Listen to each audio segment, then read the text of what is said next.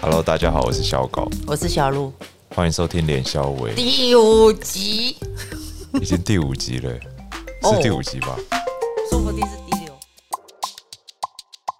你再说一次你刚刚讲的好了。我说你今天不是读了一本书，然后说到人类接下来的人类接下来要做的事情是人类要成为下一个神，人类自己要做神，人类自己要成为神。对，因为我们已经在创造元宇宙，我们在创造宇宙了。我今天在读的那本书，它叫做《人类大命运》，但是它就是讲到前面人类历史上一直在面对三个大难题，就是饥荒、战争跟病毒。然后，饥荒跟战争已经变成人类可以选择性的去避免了。先讲战争，为什么以前人喜欢战争？原因就是因为可以占领资源啊、土地啊、矿物啊、农作物啊、自然的资产。但是现在人类已经到物资很丰富的情况下，战争 CP 值变低了。就像今天，如果有一个国家要攻打，比如说美国的 Silicon Valley，他打爆了 Silicon Valley，其实他也拿不到钱，因为 Silicon Valley 里面值钱的东西是那些科技跟那些技术人员是知识，嗯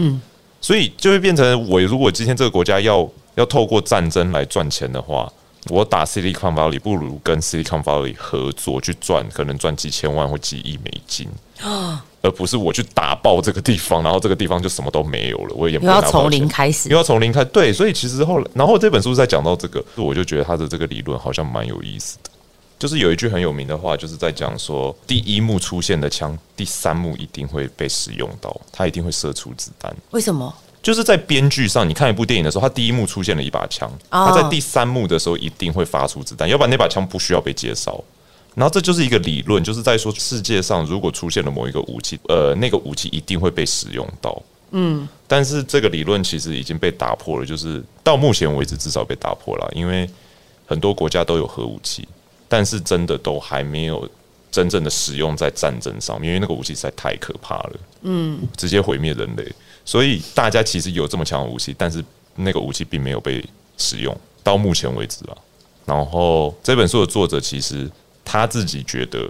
也不太可能会发生，因为就像前面讲，CP 值太低了，嗯，没有必要去做这件事。战争已经没有办法实质上的带来任何的效益了。它一定有它的效效益不应大，它的效应没有以前大了。刚刚我讲的是战争嘛，然后还有饥荒，饥荒。那饥荒，它就是讲说，其实现在不是食物不够，而是食配食物分配不均匀，超不均匀。才我会觉有得，饥荒。我觉得我这样子超不好的，我都浪费食物。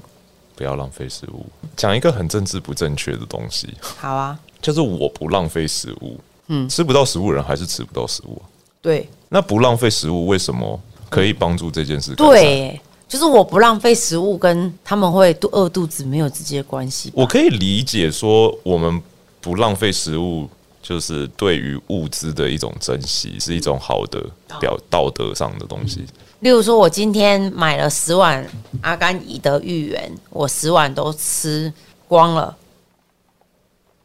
没有哎、没有帮助，我没有办法让我没有办法让非洲小朋友也吃到芋圆啊。说不定他就只是说让人能够提高对食物的尊敬嘛。那如果我是一个很尊敬食物的人，难道我就可以浪费食物吗？不是，就是因为你尊敬食物，所以你不会浪费食物啊、啊，对，也是。然后当足够多的人意识到这件事，就说不定就可以改变大环境，就是大家就会觉得说，哦，不行，我们要更有效的分配食不物。不不，我觉得关呃分配食物这一点还有一个问题，就是人类制造最大部分的食物都不是给人类吃的这个问题。我们制造最多的粮食是制造给牛跟鸡吃的、啊，因为他们的数量比较大，是不是？对，而且我们要吃它们，所以他们但我们也没有吃这么多，我们到底要这么多干嘛？你看美国开垦了那么多的土地来种植麦谷类，嗯然后那些谷类不是要给人吃的哦，是要给牛、羊、鸡、蜘猪吃的。然后把它们喂肥了之后，人类再来吃牛、羊、鸡、猪吃。不是还有一个说法说牛的屁会害死人类吗？这是真的，不是吗？对啊，这是真的，所以会有一种啊，我们好像根本不是不是珍惜食物这件事情而已，而是要去搞清楚我们在吃什么，跟我们该怎么样改变饮食习惯造成的地球问题吧。然后，因为这个东西又牵扯到经济，食物有了经济效应之后，就会有商人使用食物来赚钱，那它就更复杂了。所以这本这本书它前面讲的就是说，人类历史上一直在面对饥荒这个问题，现在人已经打破了这个问题了。啊，你懂吗真的耶！我们现在问题是食物分配不均，或者是食物营养不均衡的问题，食物来源是健康问题了，已经不是大家吃不饱这个问题。那怎么办？他没有在讲呃怎么办，但他只是在说人类终于有史以来第一次跨越了这些战争、饥荒哦，病毒这个还没有跨完全跨越了，嗯，但是他就说我们正在一步一步的跨越这些很久以来长远的问题。真的哎一直，跨越不了问题，我们正在慢慢跨越了啊，所以然后我们刚刚才会讲到，你才会问我说，我们有没有可能在这一辈子对，就不用再面因对为死因亡？为下一步人类在跨过这些问题以后，下一件事就是人类要神格化自己，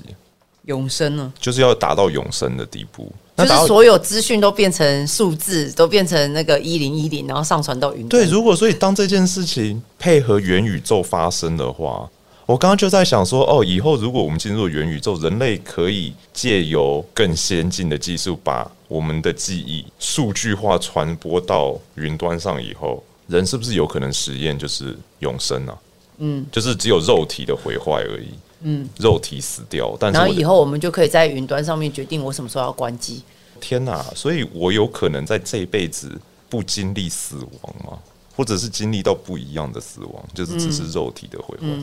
但我觉得这很像科幻小说，但嗯好像不是不可能这的不事是情、欸，不可能的事、我们现在几岁？三十，对不对？三，我几岁了、啊？你算五十年后啊，哇，那很极限呢。因为我刚刚预算，我刚刚觉得，哎、差不多可能六六十到八十年之间吧。你会是第一批，对，第一批或第二批，哎、那要存很多钱。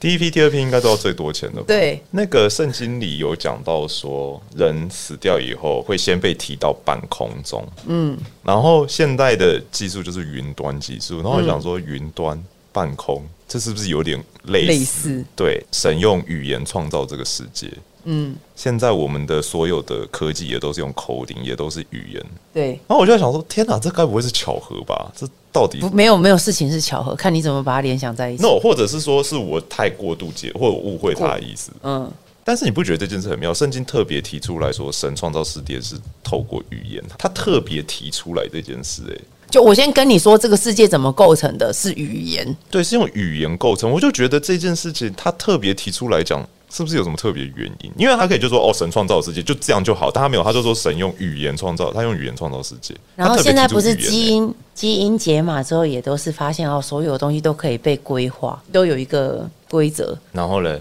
所以基因是有规则，就代表你的身体会长成这个样子，是有迹写好可的。循的，是对不是，就例如说你头发会有，你比较容易有白头发，你有双眼皮，你的眉毛一高一低，你的牙齿比较健康，这种这嗯都是基因写好的东西。然后再来就是可能你你生长的子宫的环境，你妈妈是一个怎么样的人，她的她身体当中有多少菌虫。嗯就是这些东西都是有迹可循的啊、就蝴蝶效应啊，我们常会问说，如果你可以回到过去的话，你会回到哪一个时间点？然后做什么改变吗？但是我们问问这个问题的前提都是我们带着现有知识回去。但是如果是真的所谓的回到那个时候是，你没有后面的记忆，你没有带着现有记忆回去的话，你还是回到当初的那个状态。就比如说，我想要回到我十岁的时候的那一天，你没有把气球拉破的那一天，但终究你回到那一瞬间，你就是会把气球拉破。对，因为我经历到的事情还是一模一样，我没有新的记忆或新的体验产生的话，我还是会做一样的决定啊。对啊，我如果把这个反溯到最一开始的话，人一出生的时候，他不是整个人生就是已经是一个既定论了吗？所以我就一直说，是我们只是在接受事情发生在我们的周遭，就是这个世界。呃，不只是我去决定事情，而是所有的意识共同决定了下一秒钟是什么状态，所以是不可逆的。嗯，反正就是接受这个当下，所有事情都是已经会发生，而且一定会发生。然后你的未来是充满不确定性的，因为是真的充满不确定性。除了你以外，你不知道其他人是怎么想，你不知道其他人怎么样决定下一秒的世界长什么样子，所以。你要去包容这个世界上所有的其他意识，因为他们跟你一起决定了这个宇宙下一秒的状态。我我同意你说，但同时我又想挑战是那 free will 这个东西，自由意识这件事情，是绝对存在的。这怎么存在？如果我一出生，我的人生，比如说我要活八十五年，好，我接下来八十五年的每一分每一秒都已经被确定的话，那 free will 在哪里？自由意识就是在个体当中啊，每一个人都有一个自由意识，但是所谓的自由意识，并不是你想做什么就做什么，这件事情太肤浅了。所谓的自由意识，不是只有哦，我想怎样就怎样，或者是现在是我决定把我的左手举起来的，这不这是个太自由意识浅了，这个太浅可了。是它它虽然浅，所谓但是的它自由意好识，就是先你讲的好了自我灵魂啊。你的灵魂就是你的自我意识了，就已经是你的自。可是我自由意识意识就已经是你自由的证明、跟象征、跟存在了。我我可以我可以做什么？我什么东西代表我的自由？你存在就代表你的自由，为你什么跟别人，你独立的。我不独立啊、其实，哎、对，其实这样讲起来，说不定我们是被呃禁锢住的，因为我们只能跟我们自己交流，我没有办法跟你直接交流，就是我的灵魂没有办法直接跟你沟通交流，所以说不定真的没有所谓的 free will，嗯，对我其实对这件事情我我很不理解，因为我是基督徒嘛，所嗯以基督徒在讲就是说亚当跟夏娃住在伊甸园里面，伊甸园是一个美好的地方嘛，对然后很多人就会在研究一个问题是，既然是一个很美好的地方，为什么神要放一颗分别善恶的果实在那里？智慧、啊对，智慧果实，他为什么要放那一棵树在那里面？那人性吗？对，但是后来有人就是说，因为如果不放的话，人类就没有自由意识，我就没有选择权了。因为今天是人类选择了吃那棵树，对，但如果今天那一棵树它根本就不存在的话，人类没有那个选择权，那人类真的就是所谓的没有自由意识，这是其中一个理论啦。嗯，所以根据这个理论的话，身为基督徒的我就会觉得，哦，神有给人自由意识，嗯，因为神圣经也有讲到说，神知道人做的每一件事情，嗯，那其实这个很符合我们刚刚讲的说，人出生从从 DNA 里面，或是从各种去推算，我可以就像预测气。气象一样，其实气象也是一种类似像先知的行为，但是它不是先知，因为用科学的方式，我们可以突然说，哦，根据今天的风速、雨量、潮湿度，我们可以推测出接下来二十四小时，或是接下来一个礼拜的天气会什么样。都可以预测到半个月了。对，那人生只是一个就是更强烈的预测，就是说我从你这一生刻出生这一刻起，我会根据你的 DNA，然后你的家庭背景、你的人生里面会可能会遇到的所有人，去做出一个非常精准的推算，说你每一刻每一秒会做出什么样的行为。你知道这是什么吗？嗯这就是生辰八字，人家在看易经、看紫微斗数的，就是这个那。他还根据星星在天空上面的位置来判断你这个生命出生在这一个方位。对，就像你讲，我们如果都可以做到这样子的推算，就是所谓的算命的话，那我们所谓的自由意识到底在哪里？因为神已经知道我接下来会不会，比如说拿起手上这本书，会不会读这本书，他早就知道了。那我决定要不要读这本书，到底是不是出自于我的自由意识？是啊，为什么是？就是跟神没有关系啊，就是你要不要拿起这本书，跟神没有关系，神只是观察而已。你就想象 Marvel 里面也有个观察者，他就只是看而已，他并没有要去阻碍，就是你要不要拿这本书，可关我屁事。我只是想要观察你会不会拿起这本书，你拿起这本书之后你会做哪件事情那。我只是在观察，那神可以干涉吗？神不干涉的。那如果神不干涉的话，我们祷告干嘛？我觉得就是引起他的怜悯，就是怀志讲过，他说大家都有一个适合自己的宗教逻辑，有点像是哦，你是这个架构的，你用这个架构会比较容易亲近你。如果如果是这一个这个宗教架构，你会比较容易理解。每一个大宗教的旁边或者是支派，都不是只他们都不是只有一个样子嘛，他们一定有很多支派或者是很多不同的人去理解它之后产生的新的教义或者是新的模样。那就看哪一个东西比较适合你这个灵魂。嗯，那 OK，你刚好可能是基督教，它可能是道教，它可能是佛教，它可能是秘传佛教，就是有很多不同意的。思是是大家在但是讲的东西是一样的。对，大家大家网上都是在讲神，都是在讲一个至高无上的灵魂或者是意识。可是我我就一直觉得基督教有点不太一样，原因是因为基督教是就我所知唯一一个宗教是说我们是唯一一个，对，我们只有一个神，就是其他的神都不存在。我们对就是它是一个很排外的宗教，可是像我比较晚信基督的人，就会觉得哦，其实不，你要相信神，就是反而是基督教是一个最有包容性的这种宗教，它只有一个，而且大家都是我，就是它把大家统一起来变成一个。可是这在别的宗教好自大听起来就会觉得说，我什么叫我是你，我才不是你嘞？对对，像我妈就会哦说不会啊，耶稣在我们道教里面也有耶稣啊，就嗯，这个这以上言论都仅代表我们个人，不代表任何宗教或者基督教团体，对，没有错。对，只是我们个人而已。对，但我们我们我们很以身为基督徒为傲。 如果要攻击，请攻击我们两个就好。对， 怎么办？我们是基督徒眼中的异端。啊，但是，诶，我要讲什么？可是可是只要能够让更多人去试着了解基督教，也算是一种在传福音吧。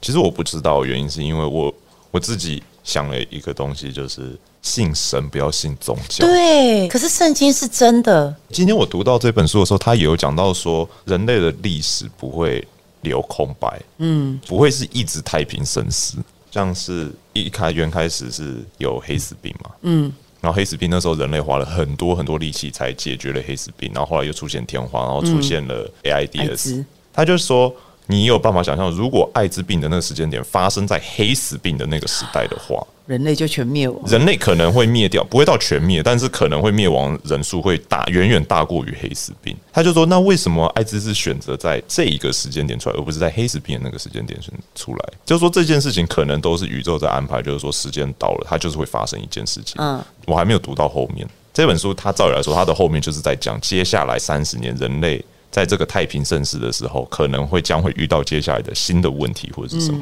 嗯对，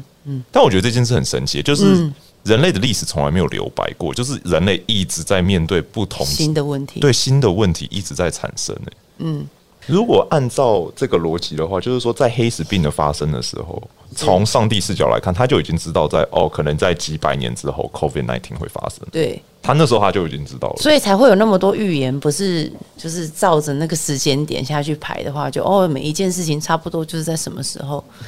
然后股票也有类似的状况啊，然后没几年就会有一个大跌，然后再一个上是吗坡，对啊，因为我对股票不理解，然后每八年一次。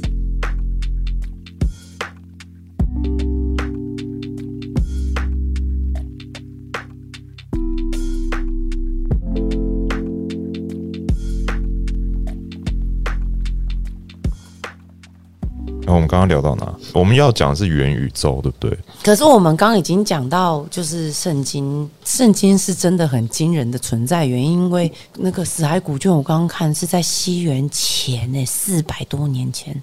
这么久以这前，么对，不是，那是他什么时候写的吧？还是不是什么时候发现的吧？什么时候写的啊？他会发现应该是近年的近代的事情了吧？对，我就觉得其实我一直搞不太清楚《死海古卷》里面到底在写什么。旧约圣经啊， no, 旧约圣经跟旧约圣跟《死海古卷》是不一样的东西。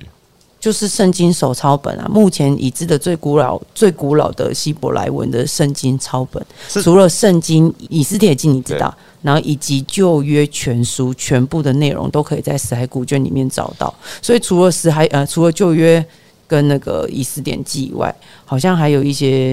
没有其他不属于圣经的文献，有一些外对典。现在我们所谓读的圣经，它的它等于是一个官方出版的一个一本书，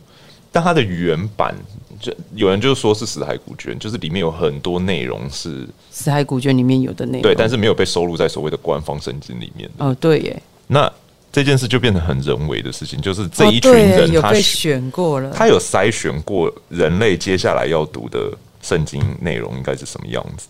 所以才回到我刚刚讲那句话，就是说很想信神，但不要信宗教，因为我觉得宗教就掺杂了很多人为的对欲啊望跟那个，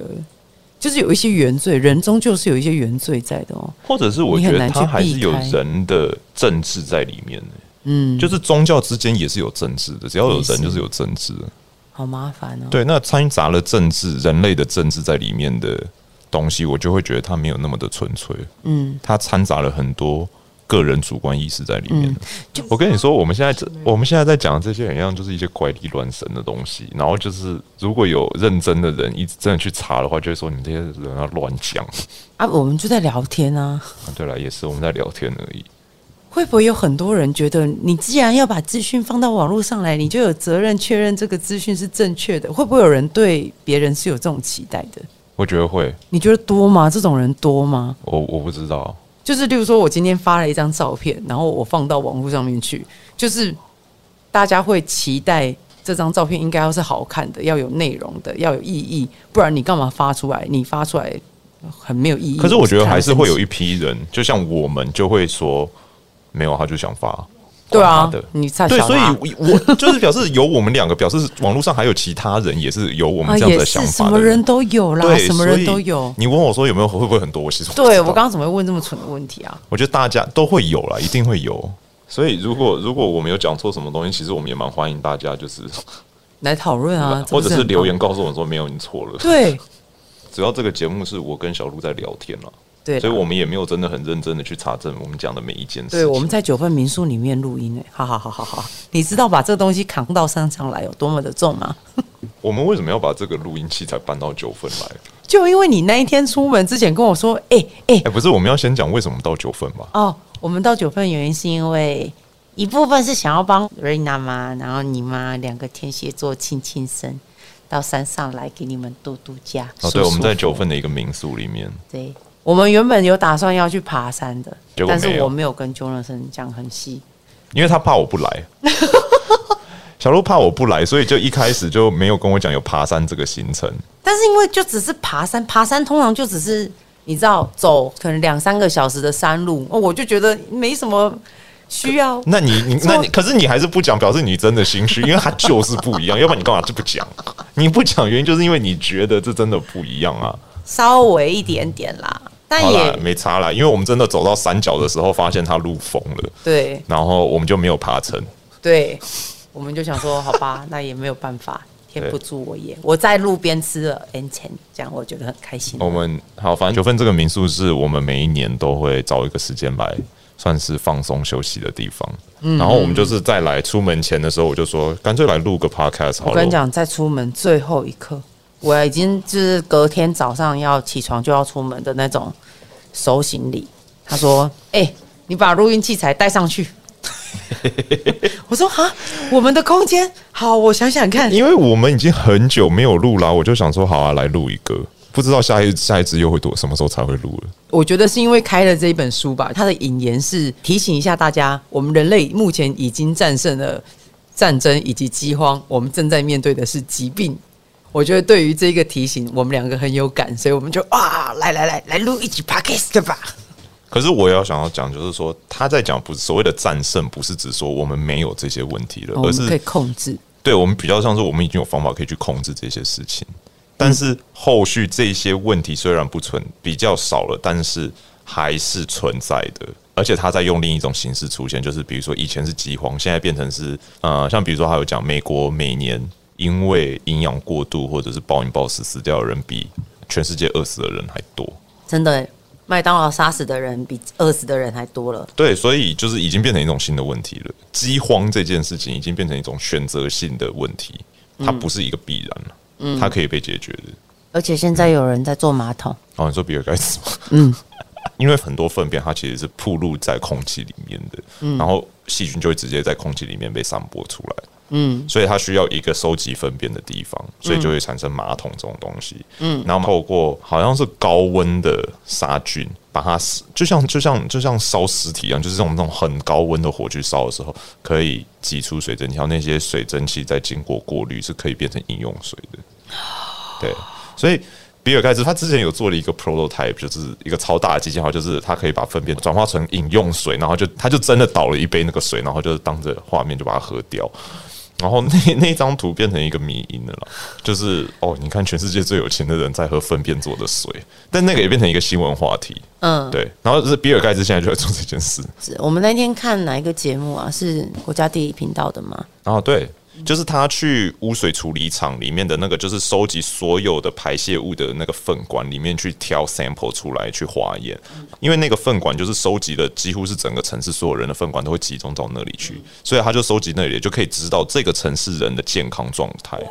然后他们就会根据那个去给政府建议，说接下来的饮食分配，或者是要去加强，或者是学校里的营养午餐要怎么样去调整。然后他们真的有去实验，然后就发现真的因为食物的调整，导致全全城城市市的的人的人大的便粪便的那个成分，成分就变不一样了。对，好酷哦！超酷的，我觉得那个真的很酷。可是我们为什么会讲到这个啊？对，为什么会讲到这个啊？大便，哎，it's OK 啦。我们在聊天嘛。也是，如果我们准备了一辈子都在等待死亡，结果突然告诉你说：“哎、哎、现在有个功能，你可以不用死了，你可以活在我们的那个硬碟里面， 云端硬碟。嗯，”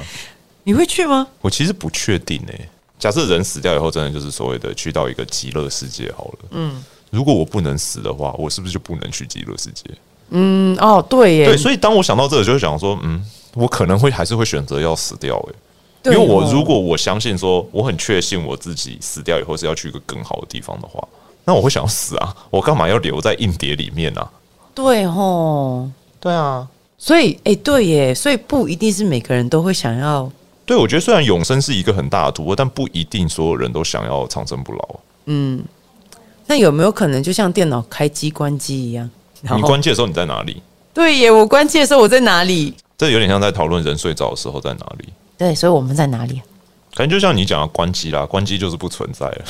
哎、可是做梦的时候，那些画面又都很真实。做梦会不会就是我们连接到另外一个平行宇宙的自己？或是那是现实世界，可是我们很多梦里面的人，都是你这一辈子有曾经接触过的人。对啊，对啊，那你怎么知道你的现实世界里面有这些人？因为现实世界真的就有这些人嘞。就是就像你讲，那个是另一个平行宇宙，我们从另一个平行宇宙来这里的话嘞，嗯，然后睡觉的时候我们就回到那个平行宇宙了。所以如果是平行宇宙，表示那个世界一定也有一个小鹿，也有一个小狗，也有一个什么什么。嗯，啊、伊 e l o n Musk 有一个理论就是在讲说，他相信我们现在存在这世界是一个虚拟的世界。嗯，主持人就问他说：“为什么你会这样觉得？”他就说：“你就想科技这种东西，它是一直在进步的。对，就像我们现在科技也一直在进步，我们科技到了一个程度的时候，我们会开始创造虚拟世界。对，那什么理由证明就以前的人没有已经达到这个科技，然后创造了一个虚拟世界？没有人可以证明这件事。就是他觉得按照这个这个逻辑来讲的话，虚拟世界出现是必然的，而且就是虚拟世界会创造虚拟世界，会创造虚拟世界，会创造虚拟世界，就是一层一层的进去。然后以逻辑上来讲，我们存在其中一层虚拟世界是非常有可能极大的可能，几乎不可能是没有，对，几乎不可能不是。 啊，对这个逻辑对对好乱哦、对，几乎不可能不是，对，对啊几乎不可能不是。啊，可是每次想到这件事情，就会想要问，那活着的意义到底是什么？我不知道还是说欸人就是因为这件事情是最无解的，所以我们才一辈子都在寻找活着的意义，说不定活着的意义就是寻找死亡啊，等待死亡。等待死亡，或是面对死亡，就是人类的活的岁数，比如说顶多好，假设一百年，好，你算很长寿，一百一百年在历史上或者是整个宇宙的时间轴里面，这是超短的一个。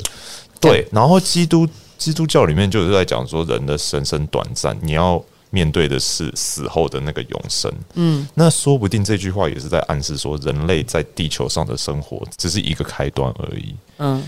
就是有点像在玩，你在打电动的时候前面的教学课程 tutorial，其实其实前面的十五分钟而我已。懂你意思。对，所以我们一直在玩这个 tutorial 的时候，我们一直在问说这游戏的意义是什么？游戏意义是什么我们根本就不知道这游戏，因为我们才玩了 tutorial 而已，我们只玩了教学。这游戏正式游戏刚才正片都还没开始，我们就已经在问这个片子的意义到底是什么？会不会就像是游乐园一样，地球是其中一个游乐设施？有可能，那所以才会有轮回咯，就是一直来到这个地球，他玩不腻，他觉得这边很好玩，或他一直者来是玩。它不是回到地球，它的轮回说不定是到别的地方了。意识在死掉之后会慢慢的消散掉嘛，我觉得不会耶、所以会是同一个意识来到新的身体里面。但是我觉得不带着记忆。对，就是我还是觉得这个就是一个虚拟世界，然后有一些人就说哦，我带着前世的记忆来了，有一些记忆，然后可能就是一个 bug，你知道，就是他不小心把另一个游戏，或是他上一次玩游戏的那个记忆体带来了。啊、有可能。这因为在现实生活中真的是有可能会发生的一个 bug 啊。嗯，然后但是慢慢的那个 bug 就会被消除掉，就是慢慢，比如说你长大了，你就忘记了你前世的记忆，或是说我好像有来过，可是你慢慢长大，你就没有这个感觉了。哦，就是你死了以后，你就跳出来，然后可能就有一个我们所谓的牛头马面或阎罗王或者上帝就会说：“你觉得地球好玩吗？你觉得这个游戏好玩吗？”你就会说：“哦，我体验了这个游戏，那我想要再体验一下别的。”然后就说：“好，那你下去。”但是你会忘记你之前玩过，啊他就说：“好，你才能真实的体会这个人生。”你就说：“我就来体验。”但是我完全不记得我上一辈子我当过小狗或者什么的，因为那是上一场游戏，这是这一场。嗯，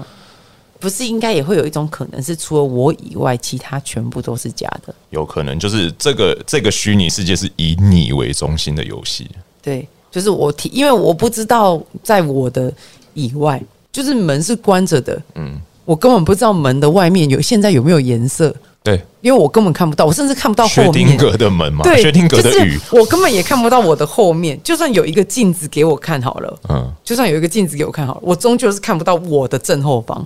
你是透过镜子看的，对，可是你有我，你有第三者去帮你认证这件事啊。是啊，所以但是就是呃，我终究不会知道你是怎么想的、啊。可是我可以告诉你，我很诚实的告诉你嘞，但你只能就是取我决于没有你办法你相信我，对你只能凭信心相信我，对你没有办法实质的从感你的，受变成你。你现在还不能，但是以后说不定数位化你就可以了。对啦，我觉得说连一根但是电线到你那边，或传一个 资讯到你那边，但终究，但终究，那都是我们选择相信这就是你，或者是哦，我现在能够感知到的就是这样子，说不定只有十 percent 而已，我就觉得说哦，那这些这就是百分之百了。嗯，但我们永远不知道什么叫做百分之百，我永远不可能百分之百的感受到你的感受。说不定可以后可以嘞。现在我懂你的意思，现在对大家真的不行，对，因对，为太我难了啊、以后如果真的可以，哎、可是我觉得这件事，我觉得蛮可怕的，就是说，因为你之前不是都说你觉得人类以后就会所有的意识会回归到对一个吗？对对但对是，好，假设我们可以意识沟通，我讲什么我都不用讲，你马上就知道，你可以瞬间知道我在想什么时候。如果这个东西是双向的话，你在想的事情我会瞬间感受到。慢慢的，我跟你的意识会融在一起，你会有一点分不清楚哪一个是我，哪一个是你的。然后当这件事情再扩散到，比如说从我们两个人扩散到四个，然后八个、十六个，这样一直倍数的成长下去，最后全世界的意识会变一个，嗯，个体就消失了耶、对。个体消失的时候，其实我就不知道这件事到底是好还是不好。可是这个时候就是很共荣共生啊，就是你不会去伤害别人，因为大家可以一起没有大家了，对，没有大家，就是我嘞。对，就是我了。啊，这样算有点暴雷，算了，我就爆吧，管他的。在那个漫威那个假如 What 里面，What if 里面，他有在讲奥创的，他在这个宇宙里面，他就看到这个世界充满了混乱，所以他就是去消灭所有的混乱。那这个就是人类，然后一切就回到平静。嗯，然后摆平了整个宇宙每一个星球上面所有的混乱，因为他变超强的。然后当他到那个程度的时候，他忽然间不知道自己要干嘛了。就是他达到他的目标了，然后故事的后面就是他发现了平行宇宙，然后他才又开始有动能，就是他到其他的宇宙去继续他的任务，把所有的宇宙都变成回到有秩序。就是所有的东西都没有，对他一直在追求一个东西，那个那个完全的制衡。嗯，但他达到了以后，他不知道自己要干嘛了。这不是很笨吗？对，然后但是这件事情就回归到有点像是，如果人的意识都回到一个的时候，嗯，会不知道要干什么诶、因为你变成唯一啦。哦，对耶，然后我在看的时候会觉得说，哦，如果是我的话，我一定会想办法再创造一个世界，然后就是观察那个世界，然后可能不影响它，或者是看它自然发展。我觉得这很有趣。然后我忽然就想说，这该不会就是神创造人的的原因跟的原理因？由因为你达到最强的武器，你成为了上帝，你所有的事情都由你掌控的时候，你会不知道干什么，因为你没有欲望了，没有下一个成就要解。嗯就像人类在伊甸园里面，如果没有那一棵树的话，人类就是像机器人一样这样活着。所因为伊甸园里面所有事情都是美好的，伊甸园里面是没有死亡的，嗯，连死亡都没有的一个地方，这是用什么心态在活？因为你想想，如果你人不会死，我们对生活的态度可能也不一样。如果我不会死，生老病没了，病哦，会有病哦，在伊甸园是没有病啦，连病都没有，所以就变成生，老。连老都没有，因为老是那我是什么状态？对，这个其实圣经上也没有讲，就是说亚当他他生出来之后，他是他是几岁人的身体，对，他是几岁人的状态？不知道，这是在圣经的哪里讲的啊？就是圣经的一开始啊，《创世纪哦》，啊，对，是创世纪《耶，创世纪》上面说神说要要有光，要有光，他就有光，然后他就说他就照自己的形象造了一个人，嗯，然后在他嘴里面吐了一口气，然后那个人就活了，嗯，然后那个人就那个人就是是亚当那人就亚当，然后夏娃是从在趁亚当睡着的时候用一根肋骨做的。做的，对，原本是两个人，不是还有莉莉丝？呃，官方圣经上是没有这个人 啊。对我现在讲的都是就是我们大家俗称的这个圣经啊。所以奥创那一集就是让我想到说，哦，人类回归到一切都是在没有混乱的情况下会是什么样子？人就没有人性欸嘞、嗯，所以才说人带有原罪，是这样吗？我可们是这些人性，可能原罪就是人性啊了。好吧，我们就透过这些人性去判断人类接下来的命运。我们要判断什么啊？我觉得如果可以判断的好运是，就是接下来要发展成什么样子，嗯你这个人生会比较舒服一点，为什么？你才可以用观察的心情去看待，而不可是呃你不要去而不是在混乱的状态里面啊，我觉得你不需要去判断呢、真的、啊。因为你观察，你为什么要判断？嗯，就像你在看一部电影的时候，你不会想，你不应该猜剧情啊。那你每次都要猜剧情，哦对我我有问题， 我不应该这样。但是我觉得真正的就是一部精彩的电影，应该是你就是期待哦，它那接我下来很会适合哎、对啊我所以很适合，因为我每次看完电影就忘记，我还可以再重新看一 次。所以所以说人生应该要带着一个就是我不知道它接下来会发生什么的那种心态，但没有关系就是这才是真的，就是用旁观者的角度去看，用旁观者、旁观者旁观者的角度，用旁观者的好角啦，度。这期就这样啦，我要去尿尿了，好好，大家再见，拜拜，拜拜拜拜拜拜拜拜拜拜拜拜拜拜。拜拜。